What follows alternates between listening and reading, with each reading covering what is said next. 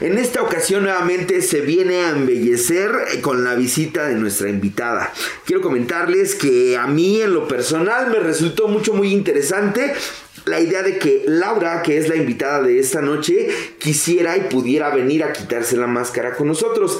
Yo podría decir un sinfín de cosas de ella, pero me gustaría que fuera ella, como es costumbre y, nosotros lo hemos considerado prudente, que seas tú quien te presentes con nuestra gente y que nos puedas decir este, quién eres, de dónde vienes, qué onda contigo, por favor. Ok, pues hola a todos, soy Laura. Eh, soy salvajemente grupera. Eso. Eh, llegué a AA desde el 2006. Ok. Eh, desde entonces he tenido dos reincidencias. y pues por ahora creo que es todo. Muy bien. Vamos Muy a bien. qué más.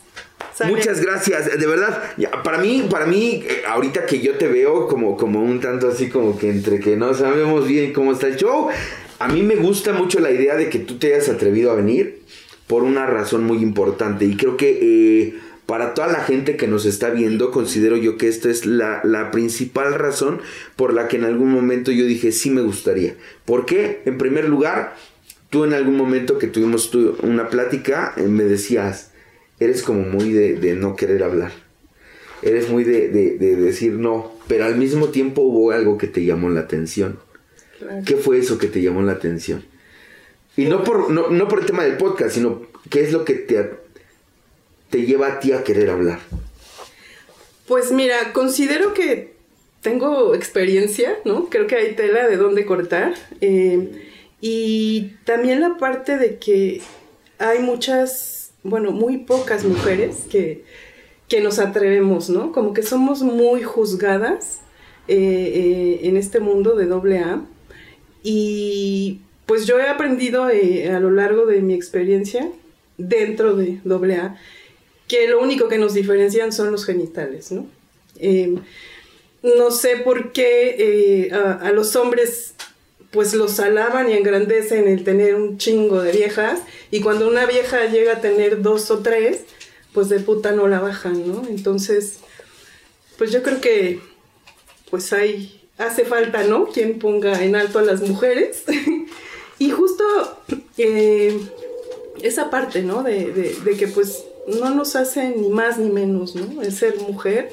Eh, eh, padecemos la misma enfermedad, estamos igual de pinches locos, entonces pues vengo a, a demostrar esa parte. A demostrar tu locura. Muchísimas gracias de verdad por, por haber tomado bien la invitación. Eh, como tú bien sabes, el podcast se trata de que nos quitemos la máscara. Y esto de, ponernos una máscara y todo esto es en, sentido figurado porque lo que queremos es que, que realmente platiquemos la, la, verdadera historia, ¿no? La, la parte que muchas veces eh, ya estando en doble A, ya estando militando, de repente eh, nos podemos poner mil máscaras, ¿no?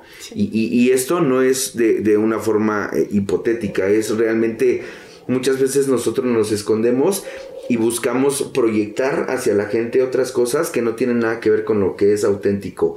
Y hoy creo que eh, el ejercicio de, liberación y el ejercicio de honestidad, de poder sincerarnos, va más allá. Hoy, hoy yo te invito a que junto conmigo nos quitemos la máscara para que realmente hablemos, hablemos verdades. Claro.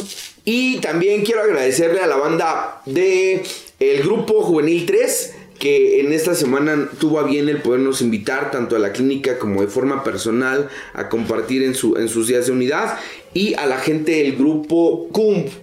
Eh, esto de allá de Contreras, porque eh, estuvimos por allá también a principios de semana y yo lo agradezco mucho. Laura. Sí. Vamos a empezar por el principio. ¿Y cuál es el principio? Digo, para todos, este, la gran mayoría, como mucha gente nos ha visto, la gente que viene es gente que milita dentro de los grupos de alcohólicos anónimos. ¿Tu caso es ese? Pues sí, actualmente, eh, pues mi grupo de contención es el viaducto virtual, o sea, es en el que, eh, al que llegué después de de salir de los grupos de cuarto y quinto paso. Después de estar 12 años en, cuarto y quinto, sentí como que la necesidad de buscar algo más, ¿no? De, de conocer otras corrientes. Y, y pues eso en lo que estoy, ¿no? O sea, digo, mi, mi, grupo sesiona diario de lunes a domingo a las 5 y a las 8, el virtual. Eh, ahí tengo mi madrina con la que trabajo pues cosas específicas.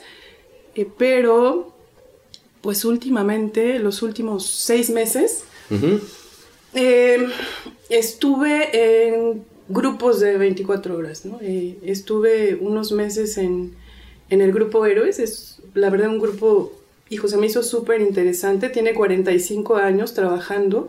Es puertas abiertas, servicios gratuitos. Pues digo, tiene toda una escuela, ¿no? Eh, eh, esa agrupación.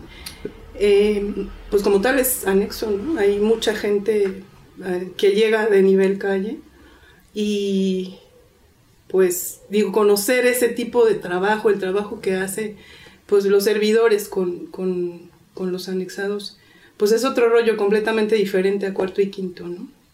De ahí mm, yo tenía, digo, debido a ciertas situaciones que, que viví, tenía la necesidad de escribir, ¿no? O sea, después de tantos años de inventariarme año tras año, pues se me quedó como que, pues la idea de, es que esa es la solución a mi problema, ¿no? Lo necesito.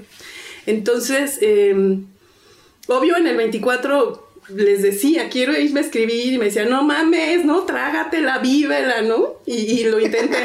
la verdad es que lo intenté, pero no, la verdad no lo aguanté. Y en esa búsqueda eh, llegué al grupo de Choco, eh, era el Pictures, eh, pedí la ayuda, me la ofrecieron como militante dentro de la agrupación, pero platicando con, con Plata, me ofreció, ¿no? me dijeron, nosotros vamos a ir a, la hacienda ya, ¿no? En dos semanas, y me fui con ellos a hacer un octavo, ¿no? la verdad es que sí les sacaba ese inventario. Eh, la última vez que fui a la hacienda en mi grupo, transmítelo, este me sugirieron esa escritura, ¿no? Yo, yo hacía las normalitas, ¿no? Primera, eh, segunda, tercera, cuarta, quinta, mantenimiento y ya. Pero ya sabes, ¿no? Que, hay que el barquito y no sé cuántas más. y ahora ya no saben ni qué inventar, no mames. Pero bueno, esa, esa del octavo, pues ya sabes, ¿no? Es, eh, pues daños, ¿no? y, y me tocó participar en la hacienda ese inventario sin escribirlo y la verdad es que me traumé, dije no. Y justo por participarlo, el coordinador de esa, de esa escritura me dijo, te sientas el próximo mes. ¿no? Claro. Coincidió con, con, mi, con la separación de, de, mi esposo y, y, dije, ahí se ven, ¿no? Salí por patas de esa agrupación y pues bueno, mira, yo creo que el destino me lo tenía preparado, ¿no? Llegué aquí al Pictures, me fui a, a inventariar la verdad es que sí me sirvió, me aliviané muchísimo. Yo estaba mal, ya me habían sugerido, de hecho, psiquiatra. Entonces, yo sabía que ahí estaba la solución, ¿no? Para mí, yo sé que para muchos no, no, no es así, no les funciona lo mismo, a mí sí. Y pues llegué ahí, ¿no? Y aparte, les digo salvajemente grupera porque pues me encanta, ¿no? Me encanta el desmadre que trae. Eh, bueno, desmadre entre comillas, ¿no? Que trae Tronic, los días Mirón, ¿no? Me gusta mucho, ¿no? Desde que los conocí, los sigo, ¿no? En redes sociales y, se me ha dado la oportunidad de conocerlos personalmente y me encanta, ¿no? Cada que puedo estoy con ellos y, pues así ando, ¿no? Eh, te digo, el grupo de contención, viaducto virtual y los demás, pues probando, conociendo, ¿no? Gente, formas de trabajar, claro. etcétera, etcétera. Muy bien, Laura, quiero, quiero que comenzáramos como por la parte de qué, qué fue lo que te llevó. Tú hiciste mención ahorita en tu presentación de que tú llegas en el 2006. Sí. Y, y cuando yo escucho que dices 2006, yo pienso así como de, puta, pues ya tiene un rato, ¿no? y, y cuando, cuando yo escucho esto, a mí lo primero que se me viene a la mente es este gran boom del que te hablaba yo ahorita antes de que prendiéramos la cámara, ¿no? Ajá. Todo mal, locura, una escritura. Sí. No estoy ni a favor ni en contra, este, yo también hace, en el 2004 fue cuando yo llegué a un cuarto y quinto paso. Ya de forma voluntaria, y digo de forma voluntaria porque dos años antes ya había yo recibido información. El, el escuchar cuando tú dices, este, tuviste que llegar, ¿cómo fue que llegaste? ¿Quién te invitó? ¿Qué hubo? ¿Qué no hubo? ¿Cómo aconteció? Porque eh, si para un hombre es complicada la llegada a un grupo, para una mujer seguramente es un tanto más complicado. ¿Cuál es tu experiencia al respecto? Em, llegué porque pues estaba atrapada completamente en, la piedra. Consumí piedra al final, ¿no? De mi, de mi, pues sí, de mi etapa, ¿no? De, adicción. Em, obviamente empecé como todos con alcohol, ¿no? Luego que la marihuanita, ¿no? Eh, empecé, la verdad es que ya mayorcita, bueno, ya no era una niña ni adolescente, empecé mi consumo a los fuerte a los 22 años. Después de, de una relación que, que, duró cinco años, de un, de un noviazgo que tuve, eh, con esta pareja pues tomábamos cervecitas y así, pero normal, ¿no? No era abuso. Eh, saliendo de la secundaria igual, ¿no? Ya sabes que de repente te vas de pinta y te tomas las cervecitas, ¿no? Pero terminé la secundaria, me involucré con esta, con esta persona, duramos muchos años y cuando él me dejó, pues empecé a conocer, ¿no? Las fiestas, todo lo que debía haber hecho en esa etapa de los 15 a los 20, pues lo empecé a hacer a los, pues a partir de los 20, ¿no? Y entonces, pues me encantó, ¿no? Me gustó muchísimo, eh, pues el efecto del alcohol, ¿no? Yo, yo siempre fui desde niña una, una niña muy insegura, este, siempre acomplejada, y, y, con el alcohol pues me sentía la más linda, la más sexy, ¿no? Eh, y con dos o tres chelitas, pero ya con los, con los litros, pues no, me perdía, ¿no? Empecé luego, luego a, pues a revolver, no era de, de, de tomarme dos o tres, ¿no? O sea, siempre era de estar mezclando de todo, después ya combinarlo, ¿no? Con marihuana, este... Y así fui conociendo, ¿no? Las, bueno, diferentes drogas que había en los ambientes en los que me relacionaban, eh, las tachas, LCD, micropuntos, ¿no? llegué a probar eh, estas madres que te daban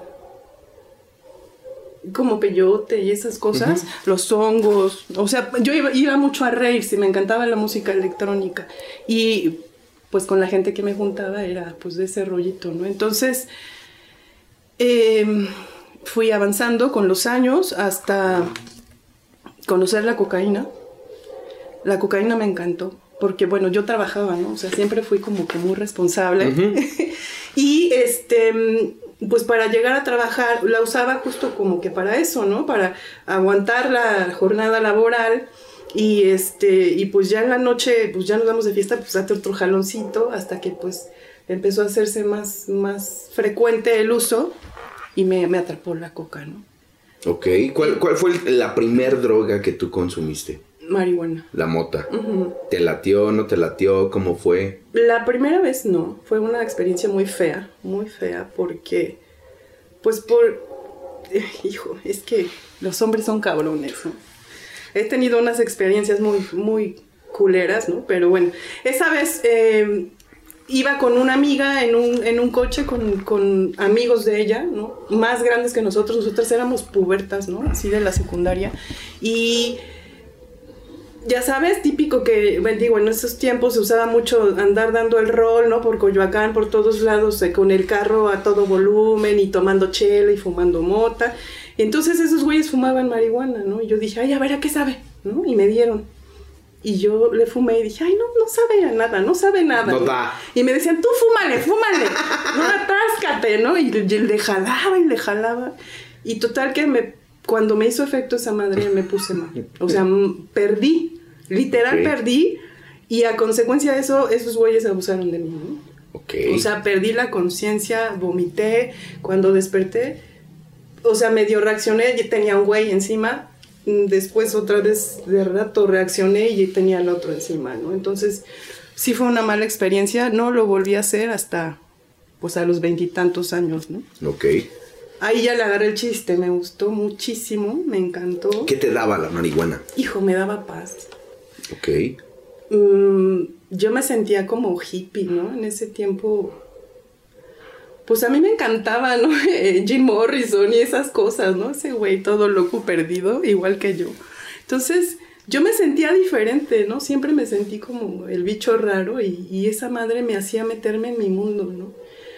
Para entonces yo ya vivía sola, vivo sola desde los 20 años y este pues me encantaba hacer todo con marihuana, ¿no? O sea, hacer mi quehacer bien pacheca, ponerme a leer bien pacheca, ver una película bien pacheca, caminar, ¿no? O irme en el metro viendo las caras de todos, cagándome de la risa. Ay, no, me encantaba. Ir a la escuela pacheca, porque para entonces estaba terminando la prepa, a mis 20. Pero este, me encantó. O sea, yo decía, yo la mota en la vida la voy a dejar, ¿no? Tablas. Me imaginaba en mi casa con un cofrecito así en el comedor y invitarle a los invitados. Claro. Así de aquí. está. Como buen anfitrión, claro, vienen aquí, ¿no? traigo esta Sí. pelirroja que, que seguramente Sí. nos va a traer algo bueno. Fíjate, cómo eh, a mí siempre me ha gustado como el escuchar las historias de las personas, porque justamente es, es eso lo que a mí me, me coloca en el, en el lugar que a mí me corresponde, ¿no? Yo hoy sé que eh, el consumo que yo viví no era como por gusto, o yo lo entiendo. Pero durante mucho tiempo fue, no mames, a mí me encanta. Y, y- ahorita que tú dices esta parte de la coca, creo que, que mucha banda, porque mencionaste muchas drogas y, y- y mucha banda nos enganchamos al, al placer que te ocasiona cualquier sustancia. Y cuando hablo de cualquier sustancia, hablo de lo que acabas de mencionar, ¿no? El peyote, los hongos, eh, las tachas, el éxtasis que te provoca estar en una fiesta y decir, no mames, tengo energía a más no poder y no se va a acabar la fiesta en esta búsqueda incesante de, de- de constantemente estar recibiendo putazos de placer. A mí me llama la atención que tú haces mención que, que, que tú vives sola, que tú, ¿cómo fue que llegaste a un grupo de alcohólicos anónimos? Em, te digo, fue justo porque después de la cocaína en polvo, eh, tuve suerte siempre ¿no? con los dealers. ¿Ok? Este, como que siempre les caí bien, ¿no? no sé qué me veían. ¿Ok? Y, y pues me regalaban, ¿no? Me regalaban la droga o me invitaban, ¿no? A seguir la fiesta, el after a sus casas. Y pues uno de los dealers, esa era su droga, ¿no? O sea, era eh, pues con lo que se entretenían, para lo que trabajaban. Y, y recuerdo que él me llevó eh, a su casa una vez, después de una fiesta, fuimos a ver a Dave Seaman, me acuerdo. Y este, pues hizo todo un ritual, ¿no? Me acuerdo que él la cocinaba, no, no la compraba ya en piedritas, sino que él hacía ahí toda su, pues que el, que el bicarbonato, el agüita, ¿no? Hacía su pipa, ¿no? La pipa era con un, un frasco de Gerber, un mechero. Una monja. Hijo. Puta, qué rico. Y así la probé, No imagínate. mames, no mames. Entonces, pues, pues poca gente, fíjate poca gente, ahorita que haces mención de esto, poca gente que ha venido habla acerca de las monjas. Y, y es un pinche placer muy cabrón. Pero, pero a mí me llama la atención esta parte que tú dices. Tú te enganchas a la coca y en algún momento lo trasladas a la piedra. Sí, todo? Porque no había polvo. Yo por- con él fumaba, pero yo dije, el día que yo haga esto sola es porque ya vale verdad, ¿no? Y lo dejé y yo seguía con mi coca y con mis tachas y mi mota, ¿no? Pero un día en un, en un consumo, así de esas noches que te picas, que dices nada más tres papelitos y de repente quieres más y más, le hablo al dealer, oye, tráeme otros dos, ¿no? Ya no hay, ¿no? Ya no hay polvo. Y yo, ¿cómo crees? ¿No? Yo toda ansiosa. Me dice, solo tengo piedra si quieres, ¿no? Y yo, pues, pues tráeme, chingue su madre, ¿no? Y yo sola. Entonces justo me dije, ¿te acuerdas cuando dijiste que el día que lo hicieras tú sola? Pues, pues llegó ese Ya día. ¿no? llegó. Pues lo empecé a hacer sola. Y obviamente me enganché, me enganché.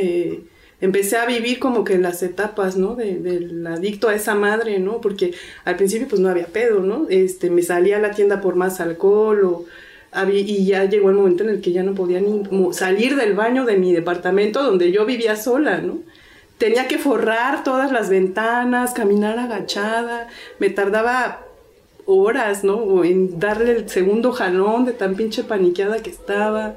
Me daba miedo verme al espejo, ¿no? Así de pinches ojos que tenía todos saltones, ¿no? Horrible. Y obviamente, pues perdí el trabajo. Ya no pude pagar mi renta. Regresé a vivir con mi mamá. Dije, aquí ya no va a haber pedo, me calmo, ¿no? Pero pues no. Conseguí al líder de la zona. Pasó lo mismo, le, le caí bien. y pues yo sin trabajo, pues me empezó a invitar, ¿no? Vamos al hotel.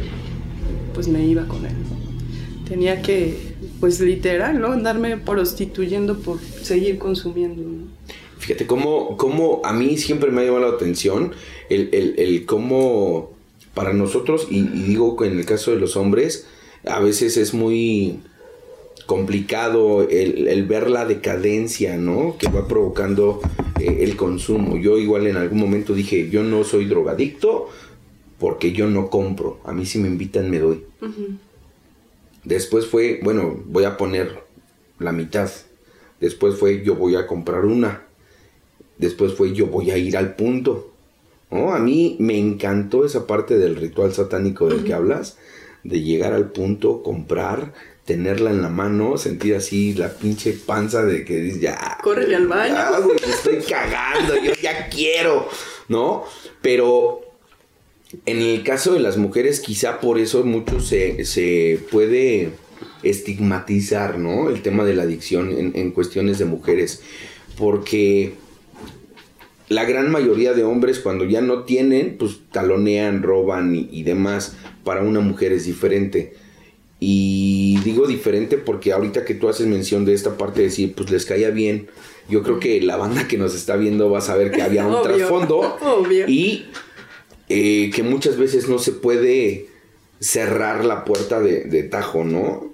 Más cuando ya se habla de una adicción. Exacto. Entonces, eh, tú llegas ya con el tema de consumo de piedra, ya con una adicción eh, bien desarrollada. ¿Y cómo, cómo es tu llegada? ¿A qué grupo llegaste? Porque a mí me llamó la atención lo que tú decías, ¿no? Llegaste a un grupo de cuarto y quinto. ¿Cómo fue? ¿Quién te invitó? ¿Cómo estuvo la cho- el show?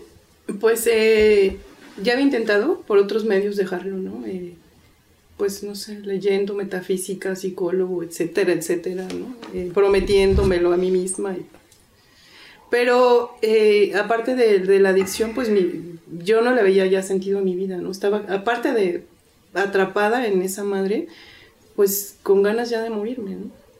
Este, y un día estaba a punto de ser atropellada y me salvó literal una llamada telefónica de mi prima Sandra. Y me preguntó cómo estás, le dije mal. Y me dijo, ven, ven a mi casa, vamos a platicar. Ella vivía en Coyoacán.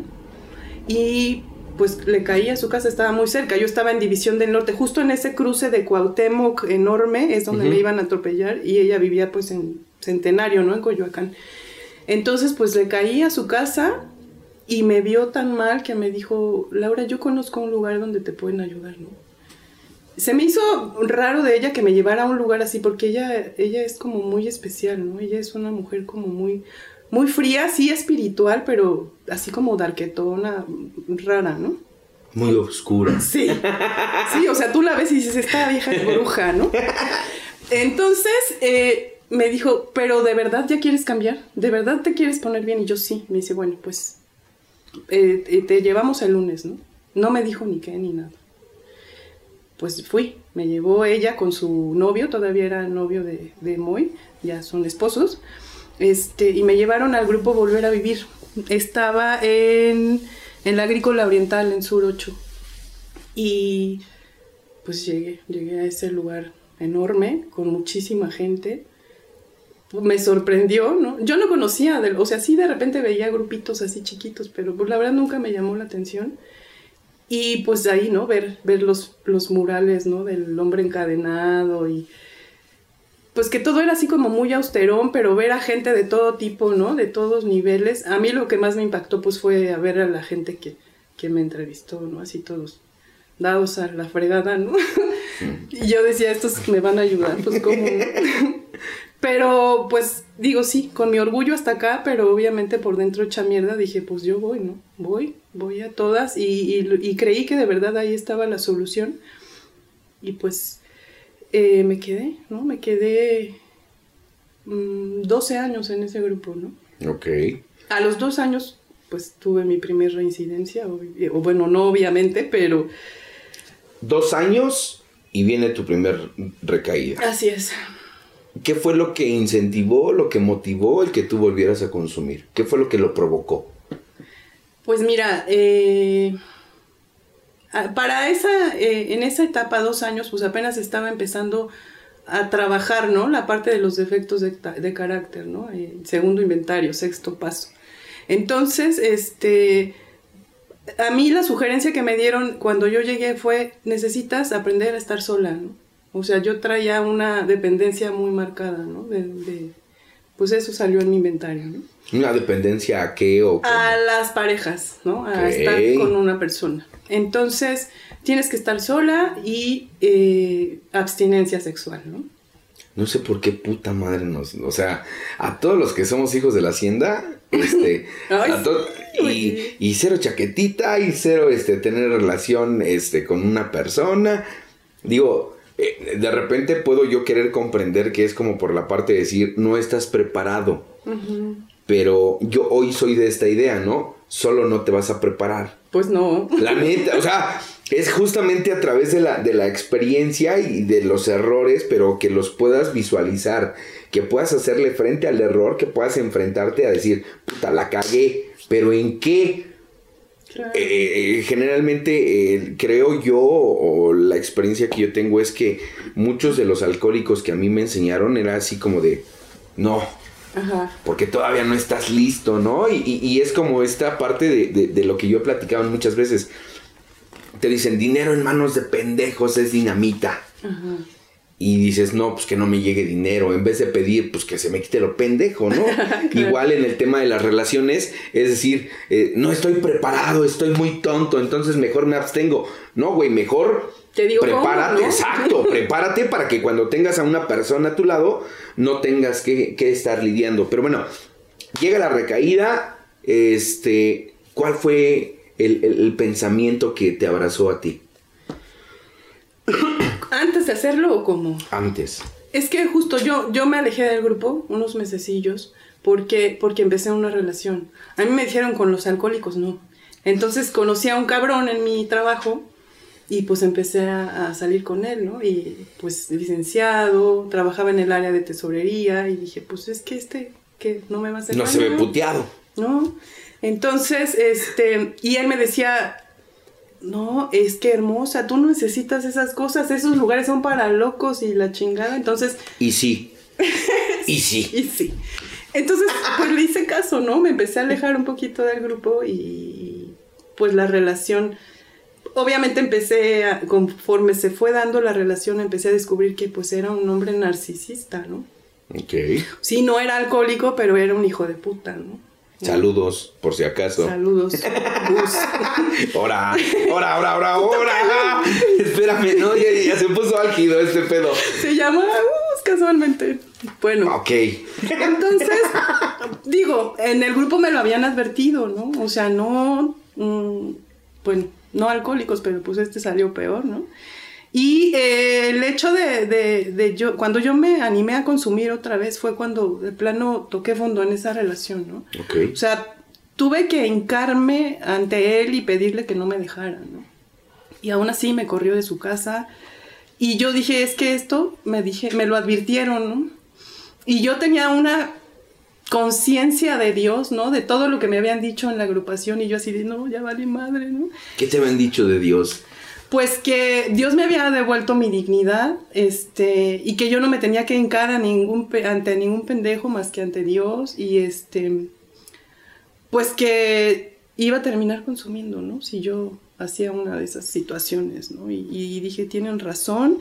Y eso me taladraba en la cabeza y el ver que yo estaba hincada humillándome con un cabrón cuando ya me lo habían advertido y dije, ya valí madre, ¿no?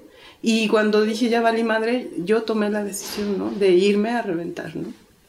Entonces, eh, en el camino a, a casa, le hablé a mi dealer, que por cierto lo había llevado a vivir su experiencia. Este, Hagamos la unidad. Sí, este, y le llamé, me dijo, Laura, ¿cómo crees? ¿Estás loca? ¿no? ¿Estás segura? Y yo sí, ¿no? Entonces pasé por él, nos fuimos a, a mi depa y me puse hasta mi madre, ¿no? No, o sea, yo en ese momento saqué a Dios de mi vida por completo. Yo dije, allá quédate, ¿no? Ahorita no te necesito, me quiero reventar toda mi madre, ¿no? Y pues solo fueron seis meses. Nada más. Sí, nada más. Sí, digo, eh, eh, somos muy tendenciosos a esta parte, ¿no? Es decir, fue poquito. Cuando realmente, este, yo sé por experiencia también que el que te partas la madre así sea un mes es una putiza. Claro. ¿No? ¿Cómo es como tú decides regresar al grupo? Yo vi que efectivamente todo, todas, ¿no? Las maldiciones, porque pues yo sé que así se llaman, ¿no? Te lo decretan, te va a pasar esto, esto, esto y esto. O no sé, pues la experiencia más bien, ¿no? Ya está escrito. Claro. Este, hice cosas que, que había hecho anteriormente. O sea, lo que había hecho anteriormente en cinco años, lo hice en seis meses, ¿no? O sea, como estar con varias personas, como volver, ¿no? A ir yo a, al punto, al 40, a Tepito, a comprar mis pinches piedras. Este. Horrible, ¿no? O sea, pornografía, de todo. O sea, yo decía, ya, estoy enchamucada, ¿no? Y ah, estuve a punto, ¿no? De meterme a, pues rollos de prostitución, yo quería más y más dinero, o sea, me decían, va a venir, va a venir y va a venir con siete más, ¿no? Y, así tal cual yo lo estaba viviendo, ¿no? Entonces, no sabía que la solución era regresar a la agrupación, pero no podía, algo no me dejaba, yo no me atrevía, ¿no? Pero afortunadamente hubo un compañero que un día me llamó y igual que mi prima me preguntó cómo estás, le dije la neta, o sea, yo siempre he sido de hablar mi neta. Uh -huh. Y fue por mí, fue por mí y me llevó al grupo. Nuevamente a una escritura y, y pues de ahí pasaron ocho años, ¿no? Hasta que volví a reincidir. Ok, durante estos ocho años que tú regresas a, a un grupo, y a mí siempre me ha llamado la atención el, el poder eh, hablar con gente que ya ha estado por años sin consumo, ¿no? Porque así como se logra también la consecuencia posteriormente a, un, a una reincidencia, a una recaída, es eh, quizá muy complicado. Y por experiencia tengo bien visto el hecho de decir, un recaído necesita trabajar más del doble. O sea, si un nuevo necesita trabajar con fuerza esto, de repente los que ya hemos estado, y, y, el mismo libro lo menciona, ¿no? Es más difícil regresarle la fe a alguien que la tuvo y que la perdió que a alguien que jamás la haya tenido. Claro. Y es precisamente por esta sensación que, no sé si tú me vas a dejar mentir, de repente nos, nos embriaga esta parte de decir, yo ya lo intenté a como lo estás haciendo tú y no me funcionó. ¿No? Entonces, desaprender ese, ese ejercicio y, y volverte a, a, a, acercar a lo que pudiese llamársele, como tú le quieras llamar, si poder superior, si Dios. Yo lo he platicado mucho en los episodios, ¿no? Y les digo, eh, hay mucha gente que, que, que, se fanatizó en términos de cuarto y quinto paso. Sí. Y que ese fanatismo te, pues, te cambió eh, la culpa, ¿no? La losa. Uh -huh. Sí. Ya, ya, ya fuiste la víctima de los papás, porque pues a mí me dijeron, eres víctima de víctimas y todo este pedo. Sí, pero ¿y luego? Te la cambian por la de que Diosito todo el tiempo te está viendo. Uh -huh. Y es así como, no, ¿qué pedo? También no me siento del todo cómodo. A mí me funcionó el Dios de los alcohólicos. ¿A ti qué te funcionó para poder permanecer otra vez ocho años? Pues en un principio dejarme guiar, ¿no? Meterme a servicio, eh, obviamente pues tuve que formarle, ¿no? Me regresaron a un segundo inventario y a partir de ahí, ¿no? Meterme. Como siempre este grupo, la verdad se caracteriza por ser muy, muy disciplinado. Entonces, pues regresar de nuevo, ¿no? A servir cafecito, luego empezar a orejear y así, hasta que, bueno, fui avanzando.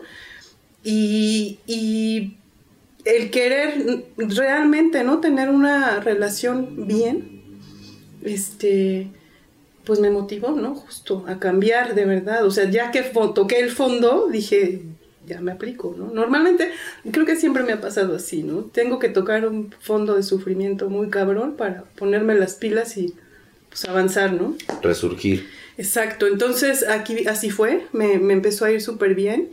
Eh, después viví una situación pues también complicada porque pues conocí a, a, a una persona dentro de la agrupación, me llamó la atención y dije, quiero todo con él, ¿no? Y este, pues él estaba casado, estaba casado, estaba separándose, pero él me dijo, no, o sea, no se puede, yo ahorita estoy viviendo mi proceso, aléjate de mí, no me llames así, aléjate Satanás, ¿no? y, y, pues dije, va, no hay pedo, ¿no? Yo me espero. Tuve que, que, esperar dos meses y seguí trabajando, ¿no? O sea, asistiendo a mis juntas, yendo a las haciendas, apadrinando.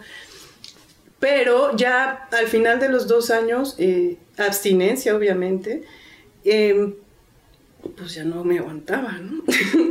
Entonces pues caí, ¿no? Caí en la tentación y resulta que era pues de un amigo de él, ¿no? Ok.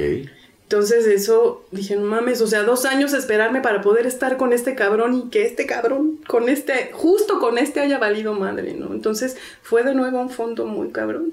No me funcionaba el grupo padrinarme ni nada, o sea, con eso no pude parar mi pinche deseo, mis ganas de coger, ¿no? y llegué a la iglesia. Como dices, me fui al, bueno, me fui al otro extremo, ¿no? Llegué a la iglesia cristiana, me, me convertí cristiana y, y, pues empecé como que a adoptar esas cosas, ¿no? Todo lo que te dan ahí. La verdad me funcionó, no, no, no voy a negarlo, pero sí me metí en otros pedos muy cabrones, ¿no?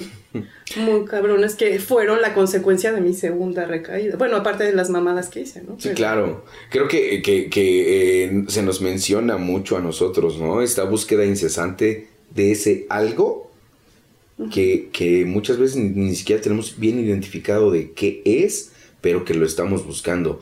Y se recorre, como bien lo menciona, se recorren innumerables caminos de fe en búsqueda, en búsqueda de, de, ese algo que te calme, ¿no? Que acaricie el alma, como en algún momento para mí lo fue este, un pipazo, ¿no? y, y al igual que tú, yo también traigo esa experiencia de, de que de repente solté el libro azul y, agarré el pandero, ¿no?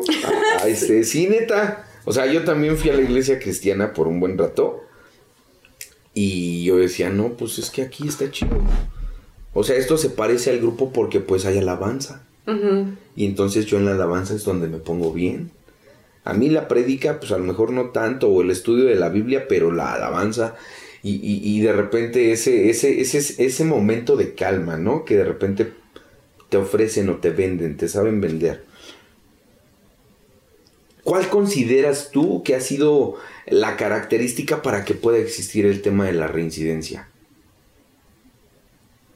Característica. Sí. ¿A, qué me refiero? Yo, yo te puedo decir, eh, en mi caso, la gran mayoría de ocasiones que yo tuve reincidencias, era tras una separación.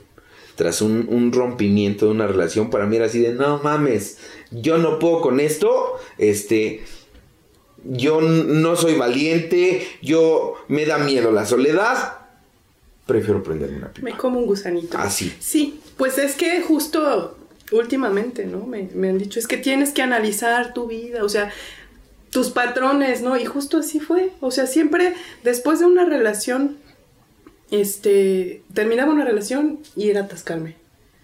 Tenía una relación, me calmaba. Empezaba otra y así, ¿no? Me calmaba y me dejaban o los dejaba y atascarme y así. Entonces, pues justo, así fue, ¿no? Y pues con gusto así. Y pues ahora, ¿no? Con, con mi esposo. Fíjate cómo, cómo es importante el, poder analizar, ¿no? Generalmente las experiencias que se dan, eh, a mí en lo personal me han dicho muchas veces de, ¿quieres ir a vivirla? No hay pedo. Solamente pon atención para que cuando regreses nos platiques tu experiencia. Y en la gran mayoría de ocasiones es que yo me tuve que ir a consumir, era regresar y decir, puta, tenían razón. Y creo que eso en algún momento impide que, que yo como adicto quiera regresar al grupo. Porque el, querer, el, tener que regresar, como dice el chavo, ¿no? Como perro arrepentido con la cola entre las patas, es tener que ir y decirles, sí es cierto lo que me dijeron, sí tuvieron razón, sí me pasó esto, sí me pasó esto, sí, me, sí estaba mal. Y entonces ese ejercicio es, puta, sumamente abrumador, por lo que no se quiere pasar por ahí. Pero a final de cuentas, se tiene que para poderse eh, volver a restablecer. Una, una, característica que tú decías hace rato, este, temerosa, insegura. ¿Cuáles son esos temores que tú tienes? Mm, pues es que justo una de mis máscaras, una de las mil que tengo, es eh, el de la seguridad, pero obviamente es todo lo contrario, ¿no? Yo decía, es que la soledad está poca madre, ¿no? Ahora que, me separé, dije, no mames, o sea, yo no sé para qué me casé, ¿no? O sea, estar libre, no tener a alguien ahí, está poca madre, ¿no? Cuando no es cierto, ¿no? O sea, justo es mi mayor miedo, ¿no? El estar sola. ¿Por qué? Porque desde niña estuve sola. Ok. O sea, sí estaban mis papás, pero bueno, mi papá trabajando, mi mamá trabajando. Eh, al final no había como que alguien, ¿no? Así como tan al pendiente y obviamente eso fue como la causa de que pasaran muchas cosas en mi vida, ¿no? Abusos sexuales de, muy pequeña, pues burlas, ¿no? Eh, golpes, etcétera, etcétera, ¿no? Entonces es un gran temor, ¿no? Estar sola, el querer que alguien, ¿no? Te esté cuidando o protegiendo, ¿no? Al final te digo, esa fue mi máscara, ¿no? O sea, desde niña yo aprendía a defenderme, por dentro muerta de miedo, pero por fuera partiendo madres, ¿no? Peleándome con niños, con niñas. Yo dije, prefiero que me vean como la ojete a como la pendeja, ¿no? Y pues al día de hoy, pues no ha cambiado mucho, ¿no? Sí, sí como que he trabajado un poquito esa parte, pero pero el confiar en la gente, en creer, ¿no? En creer en, los hombres, ¿no? O sea, recién llegando al grupo me pasó, ¿no? Con, un padrino, ¿no? Ya sabes, el típico que te da el ray y eso. Ay, es que es padrino, ¿no? O sea, no va a pasar nada. No, estamos en un lugar espiritual. De esos cuídense más. No, madrina, te llevo a tu casa, pues. O sea, él vivía pues por el grupo y pues yo vivía en San Jerónimo, entonces pues me llevaba, y en el camino me, me, iba como, pues, sondeando, ¿no? Así, ay, madre, ¿y qué defectos? ¿Qué defectos tiene? Lujuria. Ay, ¿a poco sí? A ver, cuéntame. Y, pues yo no evita, no se me ocurrió apadrinarme. Oye, padrino, este padrino me quiere llevar a mi casa, este, no. Yo dije, pues bueno, vamos. Y le empecé a soltar la sopa y bueno, terminó apadrinándome en el hotel, ¿no? no tenía ni un mes yo en, en la agrupación. Entonces, bueno, eh, ¿por qué te dije todo esto? Mm, eh, sí, se me fue, se me fue el pedo. No te preocupes, fíjate, yo, yo, yo soy muy, muy dado a, querer como conocer la parte donde conozcas tu temor, ¿no? Ah, sí, y te decía, ¿cuál es tu temor más grande? Porque de repente es muy fácil subirse a tribuna y, decir, pues yo le tengo miedo a esto o a esto otro. O lo que tú decías, nos, nos, hemos adaptado tanto a poder ponernos una máscara, de decir, yo no sufro, a mí no me duele, no, no me está pasando, yo ya llevo ciertos años, cierto tiempo, y, yo soy muy, muy dado a pensar que con todo y años se sufre estando dentro de Alcohólicos Anónimos. Con todo y años se viven episodios de soledad, de tristeza, de abandono. Y cuando hablo de estas cosas, de repente es así como de que, no, no es cierto. O sea, mi, mi, Gustavito interno dice, no, güey, no hables de eso, güey. No, no. Porque si no es mostrar vulnerabilidad, es mostrar debilidad. y a casi nadie nos gusta sabernos débiles, ¿no? Mostrar debilidad. Por eso es por lo que yo te preguntaba, ¿cuál es tu mayor temor? Te, decía, o sea, hablaba de que siempre fui como muy solitaria, no fui de niña, o sea, de amigas o, o amigos, o si tenía amigos, pues siempre me juntaba con los cabroncitos, ¿no? O yo era de las cabroncitas pero ese miedo, ¿no? A que a estar sola, a que nadie o a que sigan abusando de ti, que te sigan viendo la cara de Te digo, llegando a la agrupación, pues pues yo creí que pues iba a estar con gente pues que quería recuperarse, que quería cambiar, ya después vi que no, ¿no? Y a pesar de que tuve esas experiencias, seguía creyendo, ¿no? En la gente y, y teniendo experiencias hasta el día de hoy, ¿no? Recientemente. Pero eh, ese es uno de mis mayores miedos, ¿no? La soledad y, pues las carencias, ¿no? Obviamente el no tener dinero eh, o el no tener como los medios, ¿no? Para poder pues continuar, mm, el no pertenecer, ¿no? Que al final fueron las cosas que me, a mí me hicieron permanecer dentro de una agrupación, ¿no? Así de estoy entre los míos, ¿no? Eh, ya no me sentía sola, y, y pues al final, ¿no? Te digo, te, esa relación con esta persona, eh, después de, trabajar un poquito con mi enfermedad y llegar a la religión, pues se dio, ¿no? Mm, logramos un matrimonio, entre comillas, bien, pero pues me doy cuenta que no, no estoy como, pues no sé si preparada sea la palabra, ¿no? Al final de cuentas, creo que nos casamos, los dos llegamos a esa conclusión por, pues por imitar, ¿no? Porque estaba de moda en el grupo, que todo el mundo se estaba casando. ¿no? Mm, Eso. Modas. Más, más el tema de la religión, que están fornicando, que no sé qué, que viven en pecado y la chingada. Entonces, pues, pues el tipo decidió darme un anillo de compromiso y nos casamos. Qué hermoso. Sí. sí dices, este, o sea, sí. entiendo el contexto y precisamente por eso es por lo que a mí me, me pudiera como llamar mucho la atención, ¿no? Yo, yo, fíjate, yo lo he platicado, ¿no? A los 18 años yo me quería casar. Así. Ternura. Inocente. Que yo decía, sí, sí me caso. Este, por fortuna, y digo hasta el día de por fortuna no sucedió. Eh, lo ocupé como pretexto ideal para poder decir yo sufro mucho y es necesario que mitigue mi dolor. Hoy, hoy yo tengo claro que no se alcanza a mitigar por completo el dolor con sustancia. Ni con nada, ¿no? Y es, y es ese acreedor, o sea, el dolor es ese acreedor que no se va a ir hasta que no le das frente. O sea, tienes que experimentar el la parte dolorosa para que se pueda ir. A mí, a mí en la Quinta Santa María, no recuerdo si fue Héctor o Jerry, que decía, es como el cobrador de Electra, que hasta que no lo ves no te va a ir a la chingada. Te está esperando. Y si te da miedo la soledad, te está esperando a que vivas un episodio donde le hagas frente a tu soledad, donde le hagas frente a tus temores. Hoy, hoy cuando yo platico que, que yo me sentía así, pues obviamente todo el mundo era así. Y, por eso es por lo que muchas veces yo cuestiono esta parte de, hoy tú qué consideras que haya sido lo que te haya estado haciendo reincidir, ¿no? Porque sí, el fracaso, sí, la separación, sí, la soledad, pero ¿qué lo detona? Y obviamente para mí son carencias, ¿no? Afectivas, emocionales, de seguridad, más que material, sí tienen mucho que ver con la seguridad afectiva, ¿no? El hecho de yo sentirme amado. ¿Tú pues cómo es como te sientes amada o no amada? ¿Cuáles, ¿Cuáles han sido las experiencias durante el transcurso de estos años que tú has estado que, que te han provocado sentirte o no sentirte así? Híjole, este... Creo que...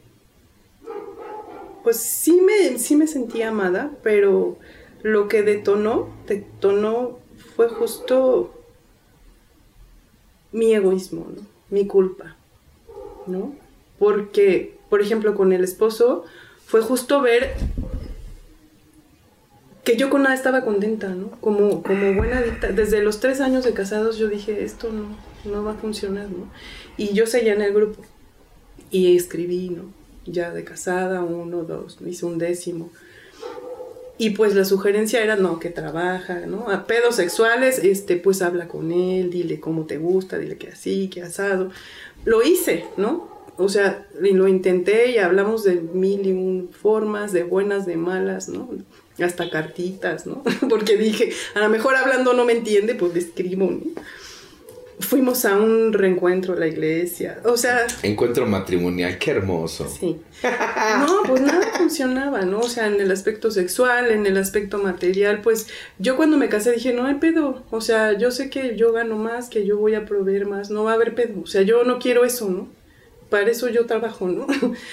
Pero al final sí hubo pedo, ¿no? O sea, uno se cansa, ¿no? De, de pues, estar aportando y de, y de que ese güey no se esfuerce más, ¿no? O sea, a lo mejor sí gana poquito, pero pues le echa ganas y busca la manera de ganar un poco más, ¿no? No, ¿no? O sea, si no, no, íbamos de vacaciones porque pues yo invitaba, pero de él no, no salía, ¿no? ¿Me entiendes? Entonces son cosas que fueron como fastidiándome, ¿no? Después de años, dije, no.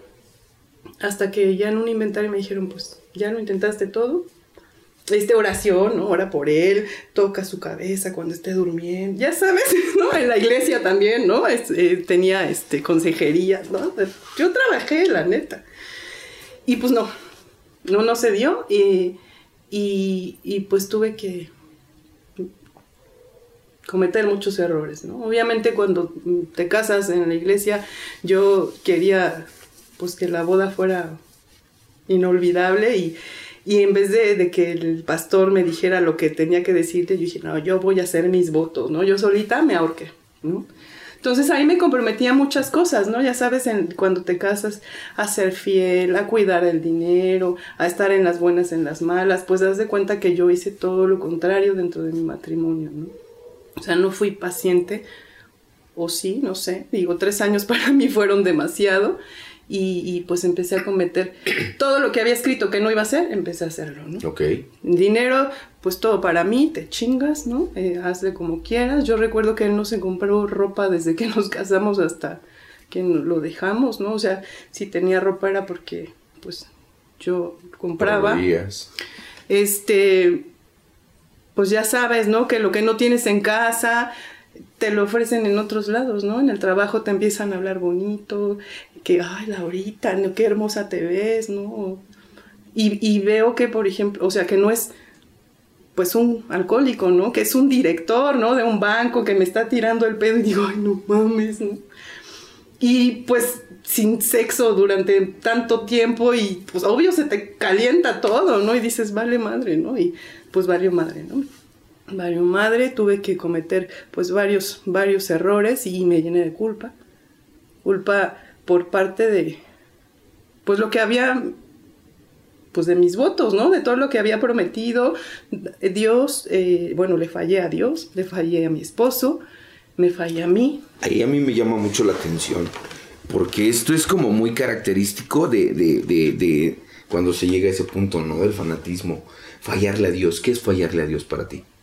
Pues es que según, ¿no? Según, ahora lo veo de otra forma, ¿no? Obviamente, pero pues, pues te dejas como influenciar mucho por lo que está escrito, ¿no? O sea, Dios aborrece la infidelidad y ahí dice, ¿no? Que no hay nada que más odie Dios, ¿no? Entonces dije, pues me odia, ¿no? Ya fallé. Y este, pues yo ya no tenía cara, ¿no? De, de pedirle perdón, de hincarme, ¿no? Ante Dios, obviamente. Y pues de nuevo lo saqué de mi vida y pues no me quedo de otra, ¿no? Más que consumir, o sea, yo no podía, ¿no? Con esas culpas. En ese tiempo ya no estábamos en la agrupación, ¿no? Nos alejamos los dos y, pues no había como con quién ventilar este tipo de pensamientos, ¿no? De cómo me estaba sintiendo y, y pues lo que yo creía, pues, pues eran puras mamadas, la neta, ¿no? A día de hoy lo veo de esa manera, ¿no? Porque, pues para empezar, no debía haberme casado, ¿no? Yo desde niña decía que no me iba a casar, o sea, el matrimonio como que no iba conmigo, ¿no? Entonces fue como ir de como borreguita, ¿no? hacer cosas que, pues, no sé, te dejas influenciar, ¿no? Te digo, para mí fue como una moda y este... pues la cagamos, ¿no? Y, hoy nos llevamos súper bien y, justo llegamos a esa conclusión, ¿no? O sea, estábamos bien tú en tu casa, yo en la mía, y pues así hubiera seguido la relación hasta que funcionara, ¿no? Porque justo te metes en pedos, o sea, estás firmando un pinche contrato y para toda la vida hasta que la muerte nos separe, ¿no? ¿Por qué? Si ya se acabó, pues ya cada quien por su lado, ¿no? Digo, al final, pues lo tuve que hacer, ¿no? Apenas. Y no fue porque me lo sugiriera un padrino, que sí, ¿no? Al final salió en un inventario. Pues ya nada más es que tomes la decisión, pero no podía, ¿no? Seguía con mis losas, con mis culpas. Y gracias a, un terapeuta, estuve trabajando en terapia y pues fue lo que me dio como el valor, ¿no? O sea, algo, una ayuda externa, ¿no? Y creo que, que, esa parte mucho, mucho lo hemos tocado nosotros aquí que, que, que doble y, el mismo libro lo menciona, ¿no? No somos la panacea, e, estamos de acuerdo en que se tienen que buscar medidas adicionales a un programa porque definitivamente no lo es todo, ¿no? Hay una cosa bien hijo, ¿cómo, ¿cómo la mencionan? O no sé si todavía no lo he escuchado mucho, pero que decían, en doble A te vamos a enseñar hasta coger. Mentira. O sea, ¿cuántos años de matrimonio y a mi esposo no le enseñaron? bueno, él es anónimo. y a muchos, ¿no? La verdad, sí he yo escuchado. Soy de esos, yo soy de esos, a mí no me han enseñado. eyaculador precoz o cosas así, que no te las va a enseñar un padrino si está igual de pendejo. O sea, o una madrina, ¿no? La neta. Entonces ve a un sexólogo, ¿no? O sea, o ve con, un, experto, claro. Con un profesional, que a final de cuentas es justamente, volvemos a la misma raíz, ¿no? El, temor. ¿Cómo yo voy a decir que tengo este detallito, que traigo este problemita, que a mí me ocasiona esto, que bla, bla, bla, Lo tragas y pues por eso te dejan, ¿no? No, pues gracias por el apadrinamiento.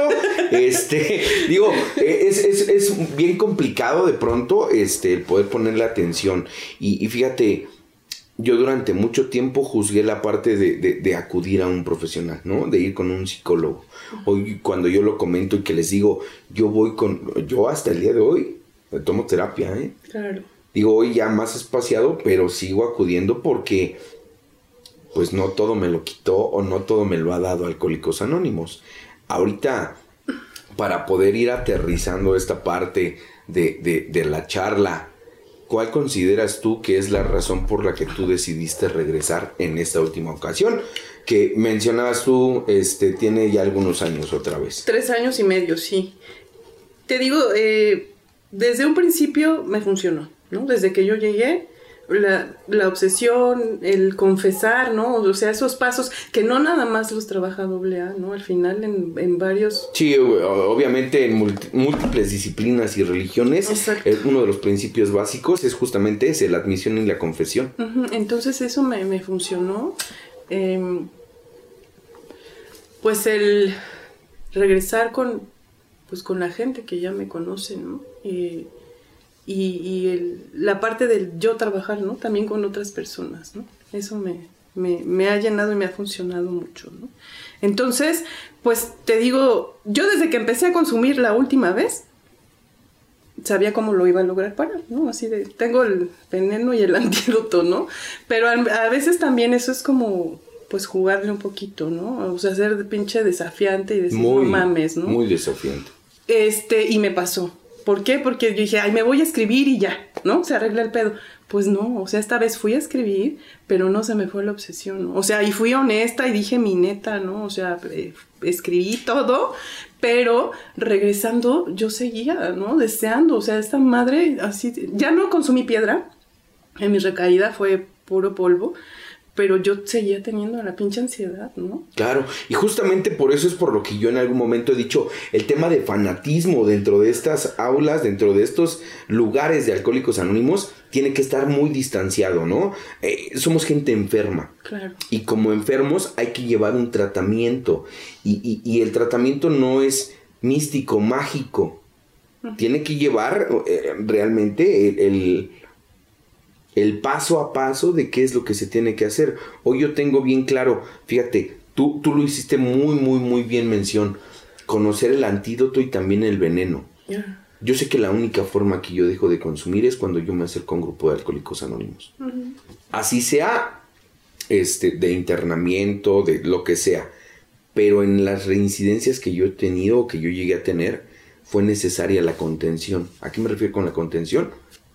Un proceso mínimo de, de tres semanas de estar encerradito y decir, ya, güey.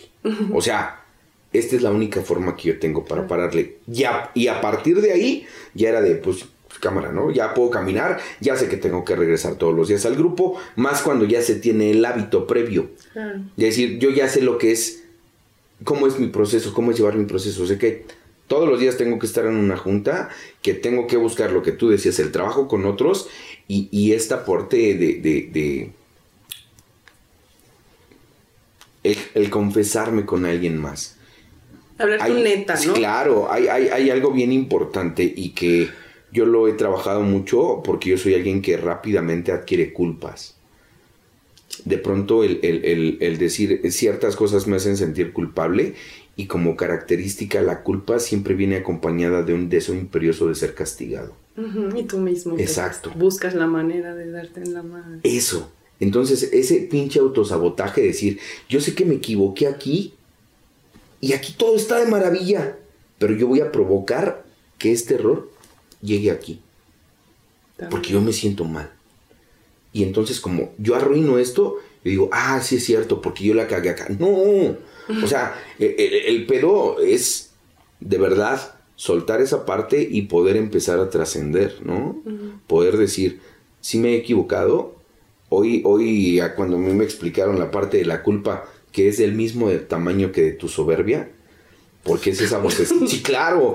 O sea, es esa vocecita incesante que constantemente te está diciendo, debiste de haberlo hecho mejor. ¿No? Güey, no es cierto. En ese momento tenías capacidad para hacerlo así y punto. Exacto. Hoy, hoy, hoy, antes de terminar la, la charla, me gustaría saber qué te mantiene a ti hoy en dentro de Alcohólicos Anónimos. Pues principalmente mi enfermedad. O sea, hoy más que nunca estoy consciente de que soy una persona sumamente enferma que sin una agrupación soy mujer al agua, ¿no? Ya tuve la experiencia, para eso me sirvieron mis recaídas, ¿no? Claro. y este, y pues seguirme conociendo, porque digo, este es un, pues solo por hoy, pero para toda la vida, ¿no? El poder compartir mi experiencia, el poder servir a otros y pues estar, ¿no? La verdad es que hoy me doy cuenta que, no nada más es, la dependencia no es a una sustancia, no puede ser a una persona, ¿no? Y justo mi última experiencia fue esa, ¿no? O sea, el estar tan enganchada a una persona me hizo pues casi volver a consumir, ¿no? O sea, tener deseos de, de, ya morirme, de valer gorro en todos los aspectos de mi vida. Y lo que me salvó fue justo eso, ¿no?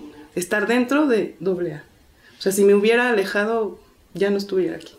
¿no? Y fue un proceso muy breve, pero muy fuerte, que la verdad es que, así como fue de fuerte, me ha fortalecido, ¿no? O sea, siento que después de esto, pues ya no me tumban, ¿no? Espero, ¿no? Haber, haber aprendido bien la lección, porque como dices, ¿no? Se te presenta varias veces. Yo creí que ya, no, ya había superado ese pedo de la dependencia a una persona y pues resulta que no, ¿no? La vida me la volvió a presentar y a ver si es cierto, Laurita. Y pues, pues aquí estamos, ¿no? La verdad es que, pues yo soy doble A de hoy hasta, decía el padrino Jesús, ¿no? Del grupo Héroes, este, el servicio se acaba hasta que te mueres, ¿no? Y pues me han dicho, lo más importante eres tú, ¿no? Entonces, pues es como un todo, ¿no? Mientras yo pueda eh, trabajar con mi enfermedad, pues voy a poder ser de utilidad a, otros, ¿no? Claro, y creo que esa es la parte fundamental, ¿no?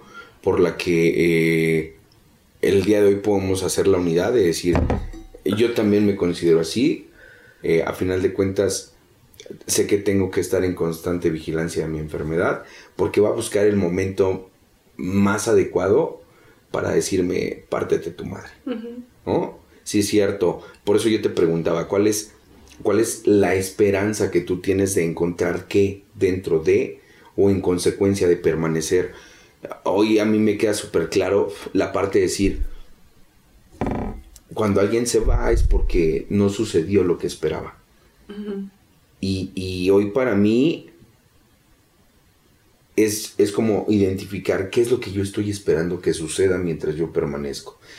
La principal razón que hoy yo tengo es decir, no quiero beber, no me quiero drogar. Hay muchas cosas que pueden ser mucho, muy dolorosas, mucho. Y créeme que, que, que actualmente estoy viviendo unas situaciones complicaditas, pero que a final de cuentas digo, le hago caso a lo que dijeron, ¿no? Quien logra terminar una relación y se aferra y no bebe, ya no va a beber. Exacto. Y esta ya la libré. O sea, ya terminé dos y me fui a la... esta vez no me pasó. Exacto. Y es justamente con esa intención de decir, va. Es agarrar fortaleza a chingadazos. y, y cuando digo fortaleza chingadazos, es lo que dicen, ¿no? Los alcohólicos, humildad a palos. Claro. Humildad a putizas. Y qué mejor putiza que la que me propina a mí el alcohol. Es decir, ya ves cómo si nos necesitas. Claro. Ya ves cómo no traes todas. De verdad, yo, yo agradezco mucho el que con tanta sinceridad, te lo reconozco infinitamente, hayas venido a platicar parte de tu historia, porque seguramente eh, detrás de, de, del teléfono celular, detrás de la computadora, hay muchas chicas que pudieran estar pasando una situación muy similar a la tuya. Me gustaría que antes de despedirnos te pudieras dirigir a esas chicas que están ahí, que, que probablemente hoy están pasando por algo así, por una, una, relación en la que ya no se sienten a gusto, quizá por, por los temores de, de, del tema de decir, ¿cómo te vas a ver toda tu vida sola? Uh -huh. ¿No? ¿Qué le podrías decir a esa gente? Este, pues, pues en primera obvio no, no dejen de, de conocerse, ¿no? De, de, de, aprender sus carencias, sus debilidades y que aprendan también a detectar, ¿no? Eh, las, las, banderitas de alerta, ¿no? Eh, dentro de una relación, porque justo si su relación es dentro de, de doble A, pues nosotros estamos capacitados, ¿no? Para trabajar con las debilidades humanas, las sabemos utilizar para bien o para mal. Entonces, pues, pues sí, habemos hombres y mujeres que nos aprovechamos de eso, ¿no? Para entrar en una relación y, y obtener egoístamente nuestros fines. No todas las relaciones pues son honestas. Así que pues no, no se descuiden, no dejen de apadrinarse. O sea, no le hagan caso a la pareja cuando les diga esto es secreto, esto es entre tú y yo. Cuando les digan eso, corran con su padrino, ¿no? Corran al grupo, no sean pendejas, ¿no? La verdad es que se pueden ahorrar muchas cosas, ¿no? No hay nada más importante que tú, no hay nadie más importante que tú. La felicidad está en ti, no en otra persona.